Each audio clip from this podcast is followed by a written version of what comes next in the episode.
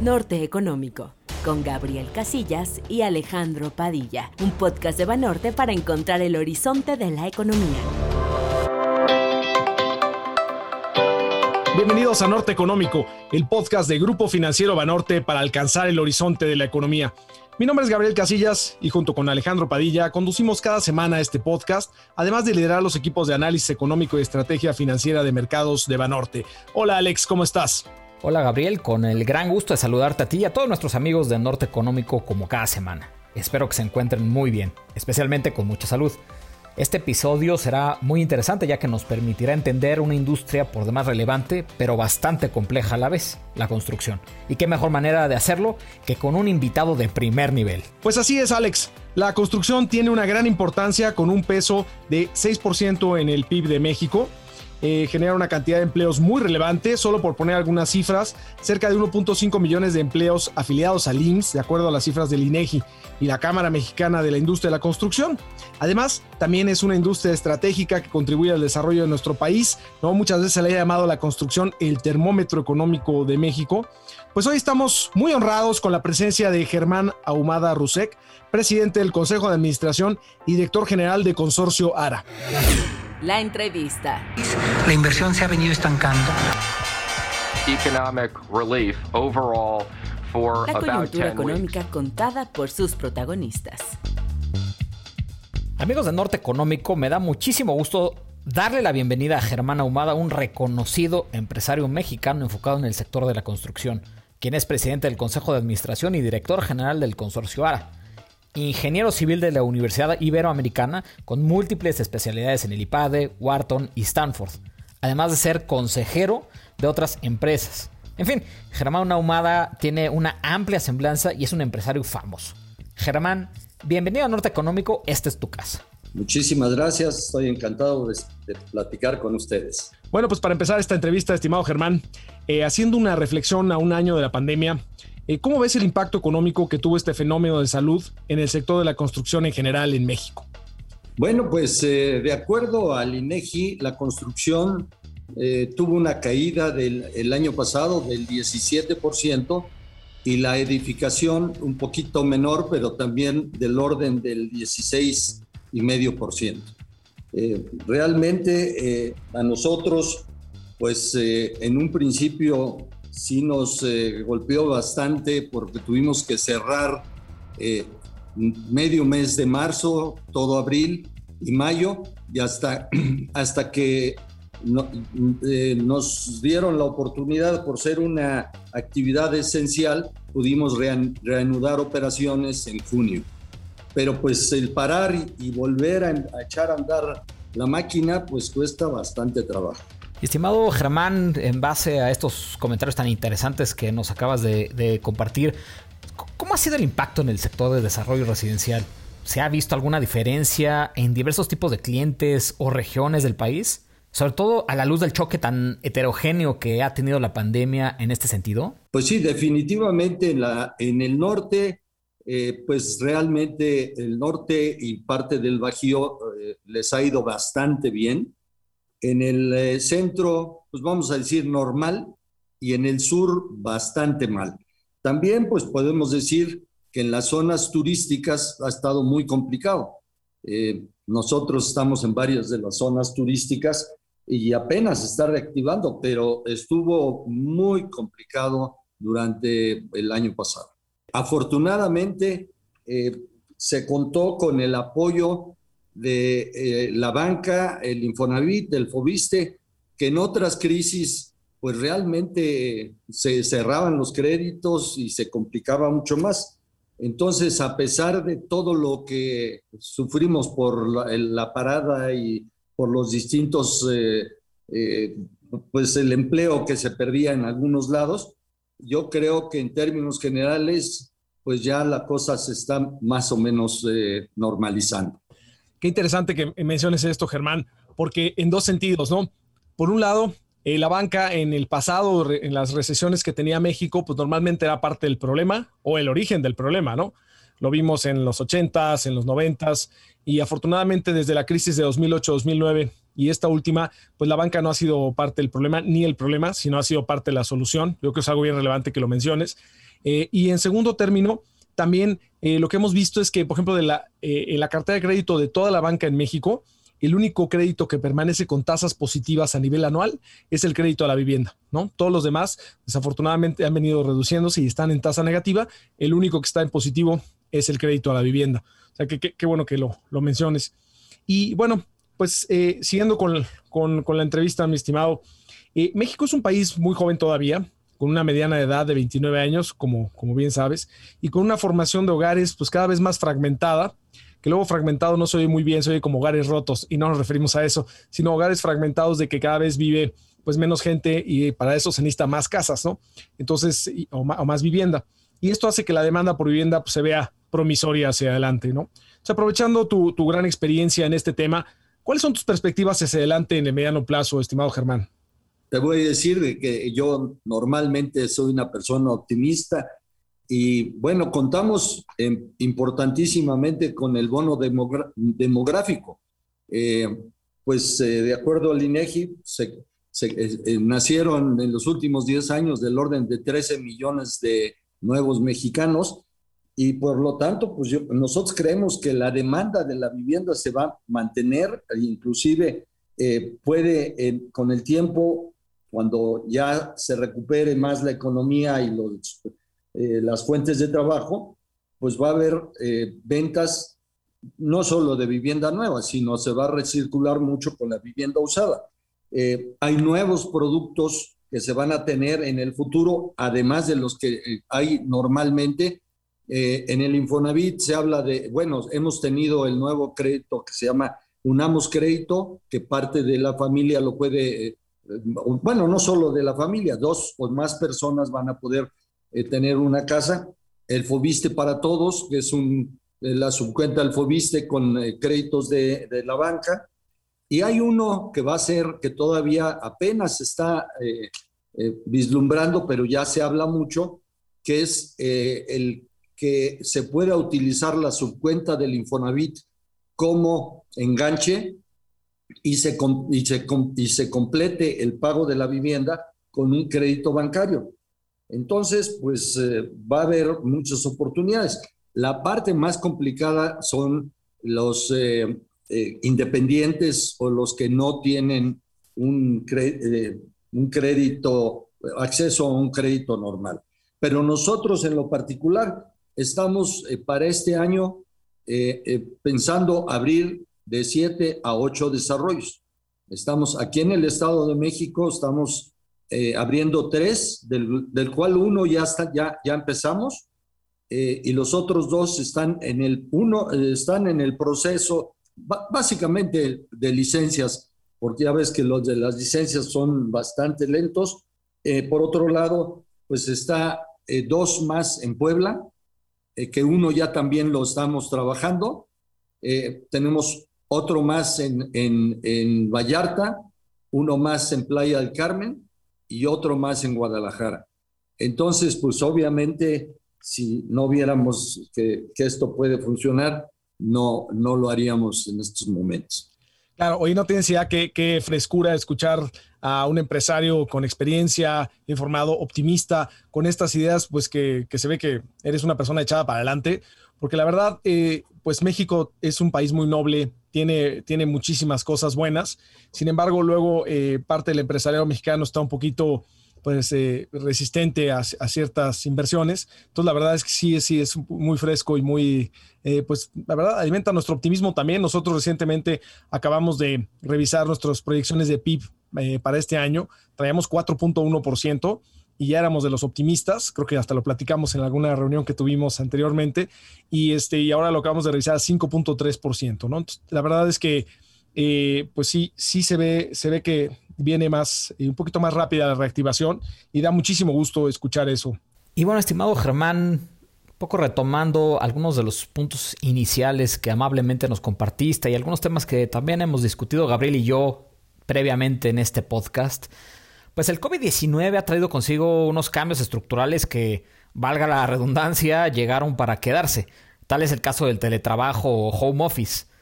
En este sentido, ¿han notado algún cambio ya en las preferencias de sus clientes o clientes potenciales en torno a contar con un lugar para trabajar en casa o en cuanto a querer vivir en un lugar más grande, en una casa, en un lugar de un departamento, tal vez en los suburbios de las ciudades, en lugar de cerca de los centros de trabajo? ¿Qué están haciendo, Nara, para atajar este tema? Bueno, pues definitivamente se ha notado un cambio muy importante eh, en los, lugares eh, que tenemos que tienen atractivos especiales. Por ejemplo, aquí cerca en Cuernavaca tenemos un, desarrollo con, un campo de golf. Eh, la gente allí, yo he tenido oportunidad de ir a, jugar recientemente y la gente está encantada. Pueden estar paseando con sus hijos en bicicleta. Tenemos otros desarrollos con lagos artificiales grandes. Grandes, hablo de, de 15, 20 mil metros cuadrados. Eh, tenemos uno aquí en Metepec, tenemos otro en Veracruz, tenemos uno en Cancún, tenemos en Monterrey. Son sumamente atractivos. Eh, en, la, en la Ciudad de México, pues no nos ha ido tan bien, pero en los suburbios cerca de aquí de México, eh, nosotros realmente casi nos construimos en la Ciudad de México y por una sencilla razón.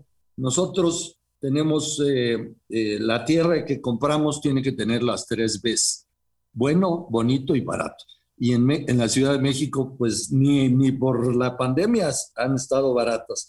Entonces, pues la, gente quiere más espacio, quiere poder tener eh, el acceso. Obviamente el Internet es, bueno, eso, si no tienes Internet estás perdido, pero pues tenemos en lugares donde tienen alberca, inclusive en lugares de interés social, tenemos eh, unas pequeños eh, palapas donde ahí mismo se pueden conectar, eh, salones de usos múltiples donde la gente puede estar trabajando y pues obviamente todos los nuevos diseños ya tienen que tener un lugar para teletrabajo.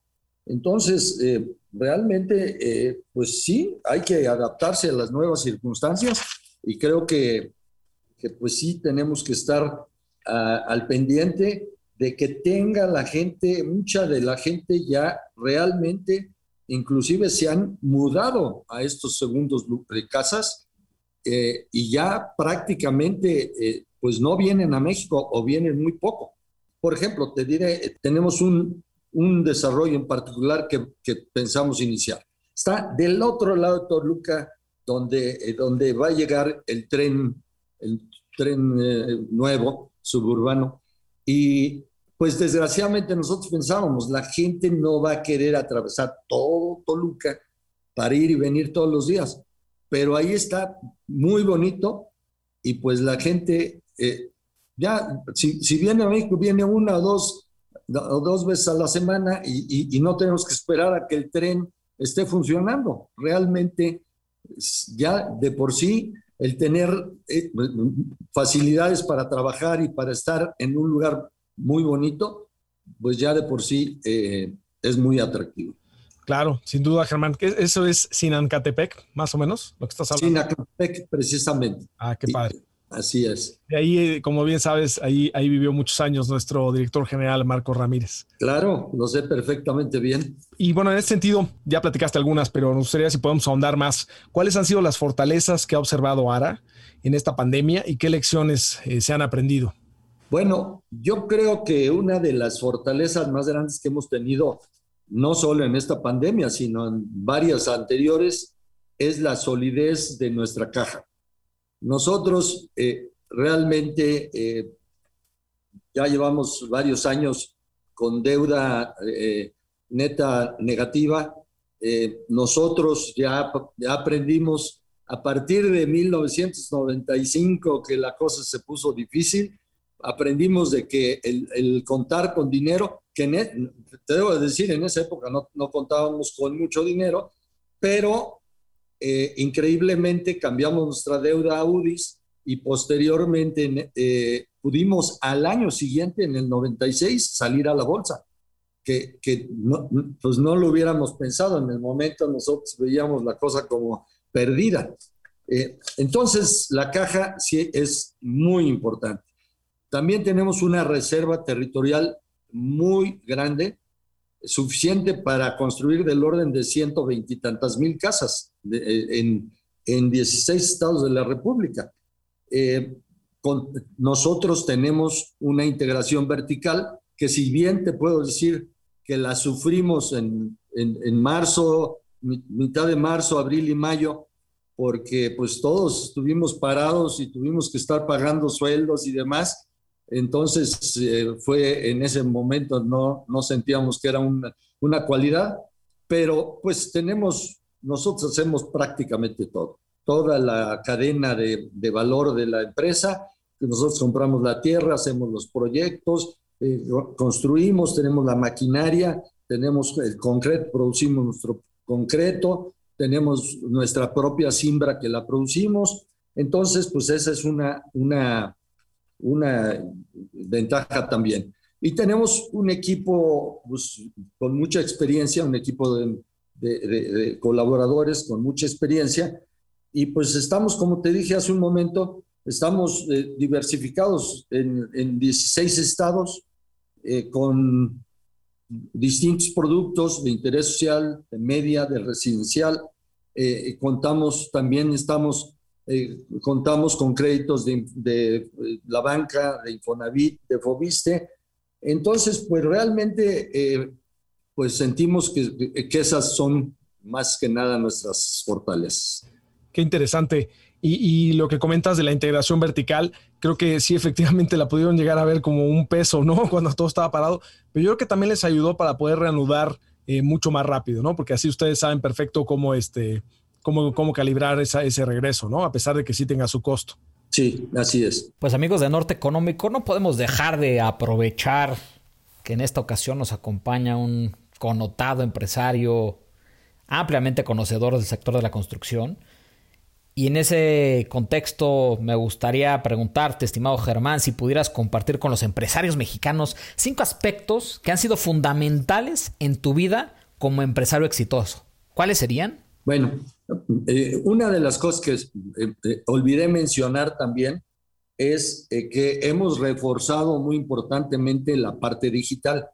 Eh, anteriormente, pues en la venta sí contábamos con la parte digital como una parte eh, pues complementaria a nuestros distintos canales de salida.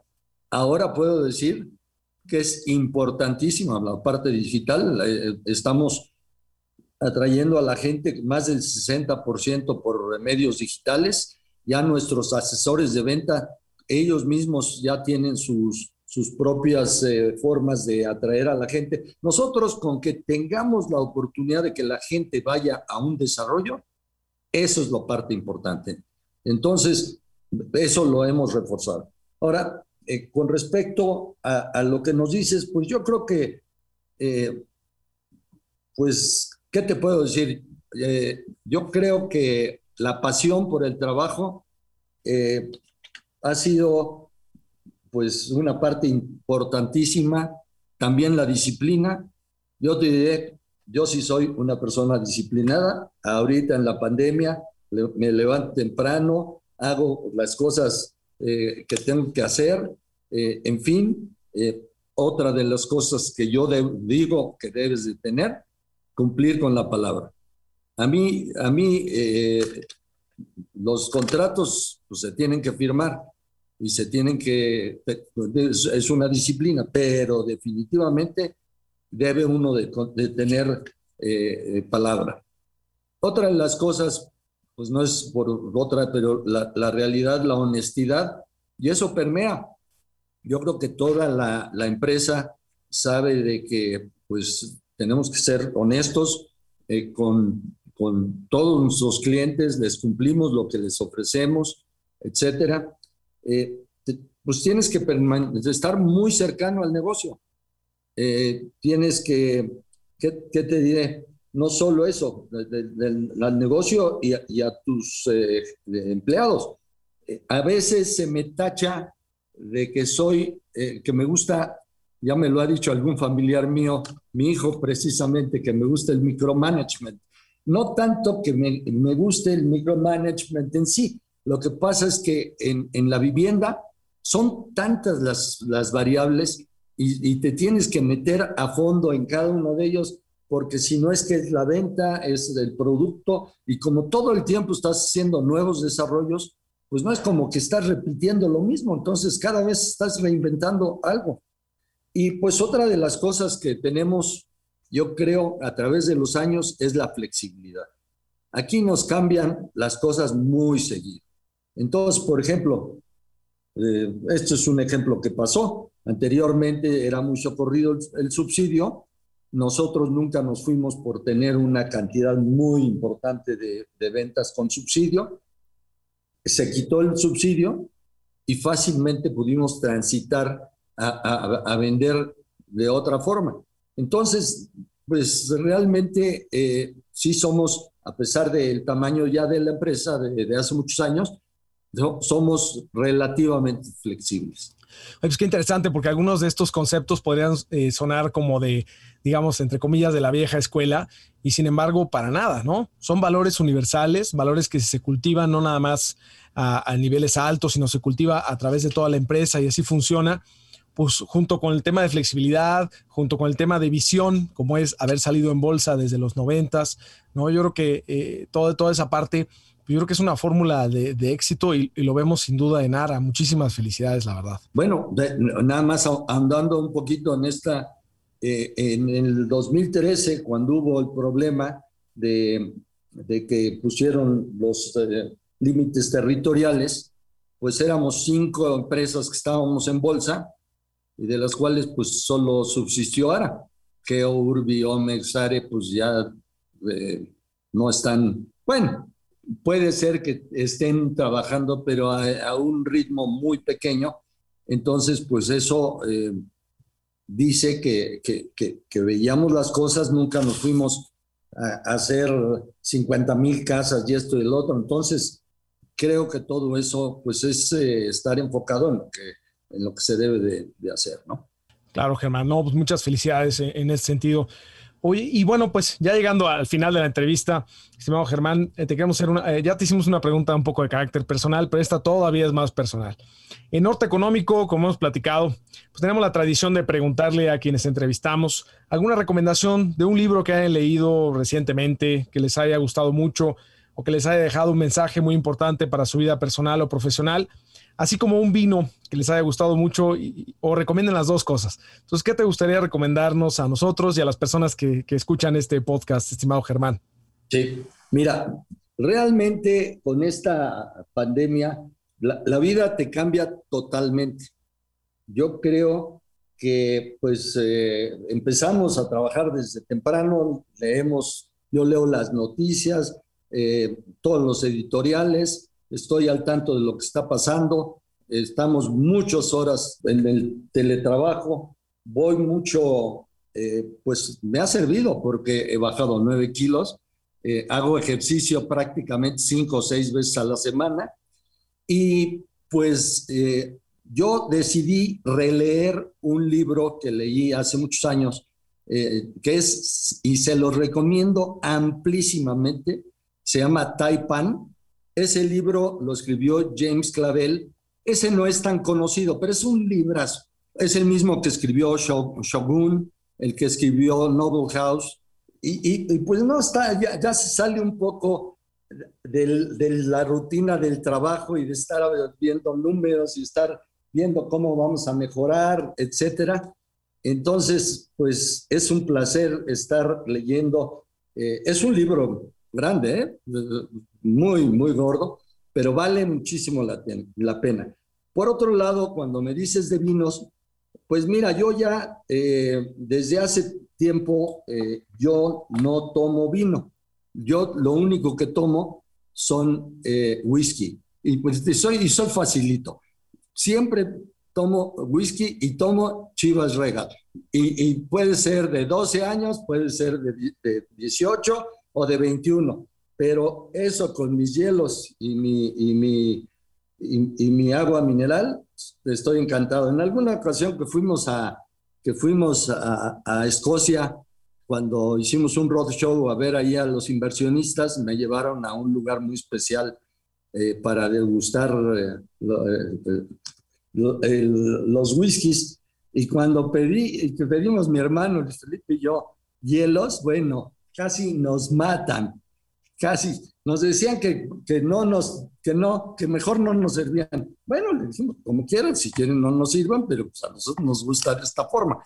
Ya ves que en las películas todo el mundo sale tomándose su, su whisky sin hielo y sin nada. Eh, bueno, aquí no tomamos nunca en la oficina, pero, pero, pero a mí sí me gusta mucho. Ya anteriormente tomaba dos diarios, ahora ya más tomo en el fin de semana. Entonces, pero también lo disfruto mucho. Oye, qué padre, Germán. Pues mira, comparto tu gusto del whisky y efectivamente de los que son, digamos, mezclas, ¿no? Los blended. Eh, la verdad, yo creo que de los, más, de los que más me gustan es, es ese que tomas, el Chivas Regal, ¿no? En particular, obviamente, el Royal Salud es muy bueno. Y ah, bueno, ese es muy bueno. Definitivamente, pero tienes, muy buen gusto. Pues qué bueno y bueno, la verdad te felicito, eh, Germán, qué, buenos consejos este, nos das y le das a todos los que nos escuchan, sobre todo esta pandemia, porque son consejos más personales, por eso que decías tú de la disciplina, levantarse temprano, hacer todo, este, todo eso ayuda muchísimo porque es fácil al estar confinado por tanto tiempo, pues tener alguna, este, alguna tristeza por ahí que se prolongue o cosas así, que pueda desembocar en depresión, etcétera. Entonces, la verdad es que Qué, interesante y qué padre que nos, que nos comentes eso. Y pues una vez más, este, la verdad es que Alex y yo te, agradecemos muchísimo que hayas estado con nosotros y compartido cosas tan interesantes con, con Norte Económico. encantados y me dio mucho gusto estar platicando con ustedes. Contrario, muchísimas gracias, estimado Germán. Pues todo lo mejor, que sigan con estos planes y que todos les salgan increíbles y muchísima salud. Estimado Germán, al igual que Gabriel, Muchísimas gracias por, acompañarnos. Fue una plática sumamente interesante, inspiradora y también yo creo que reflexiva sobre eh, los desafíos que enfrenta actualmente la industria de la construcción, que además esto se podría extender a otros sectores. Muchísimas gracias y como comenté al principio, esta es tu casa. Muchísimas gracias. Económico, el podcast de Banorte Síganos en redes sociales, Twitter, arroba gfbanorte-mx y arroba análisis-fundam y Facebook como Grupo Financiero Banorte. Pues hasta aquí Norte Económico. La verdad es que fue muy, refrescante escuchar a un empresario con experiencia, un, un empresario con, pues, que cultiva todos estos valores universales y a la vez la diversificación, eh, la, eh, digamos, la flexibilidad y es una empresa en bolsa. Entonces, la verdad, estuvo muy interesante, ¿no crees, Alex? Estimado Gabriel, este podcast nos deja muchas reflexiones y mucho aprendizaje, tanto en el ámbito de la industria de la construcción, pero que también son aplicables a muchos más sectores de la economía. Y bueno, ni se diga de las recomendaciones que nos compartió Germán Ahumada al final. No, pues, sin duda, claro, también las recomendaciones fueron muy, muy interesantes. No he leído el libro de Taipan, en algún momento leí el de, Shogun y creo que hasta forma parte de esto. Entonces va a ser interesante leerlo y bueno, sin duda acompañado por un whisky, ya sea en las rocas o solito. Una vez dicho esto, le agradezco a nuestros amigos de Norte Económico por habernos escuchado nuevamente y también por compartirnos todos sus comentarios y sugerencias a través de redes sociales y bueno, diversos medios de comunicación. Gabriel, muchas gracias como cada semana. Para mí es un gran honor compartir este espacio contigo. Cuídense mucho. Hasta la próxima semana con una edición más de Norte Económico. Les mando un fuerte abrazo a todos. Pues muchas gracias a todos. Nos vemos la próxima semana aquí en Norte Económico. Norte Económico con Gabriel Casillas y Alejandro Padilla. Un podcast de Banorte para encontrar el horizonte de la economía.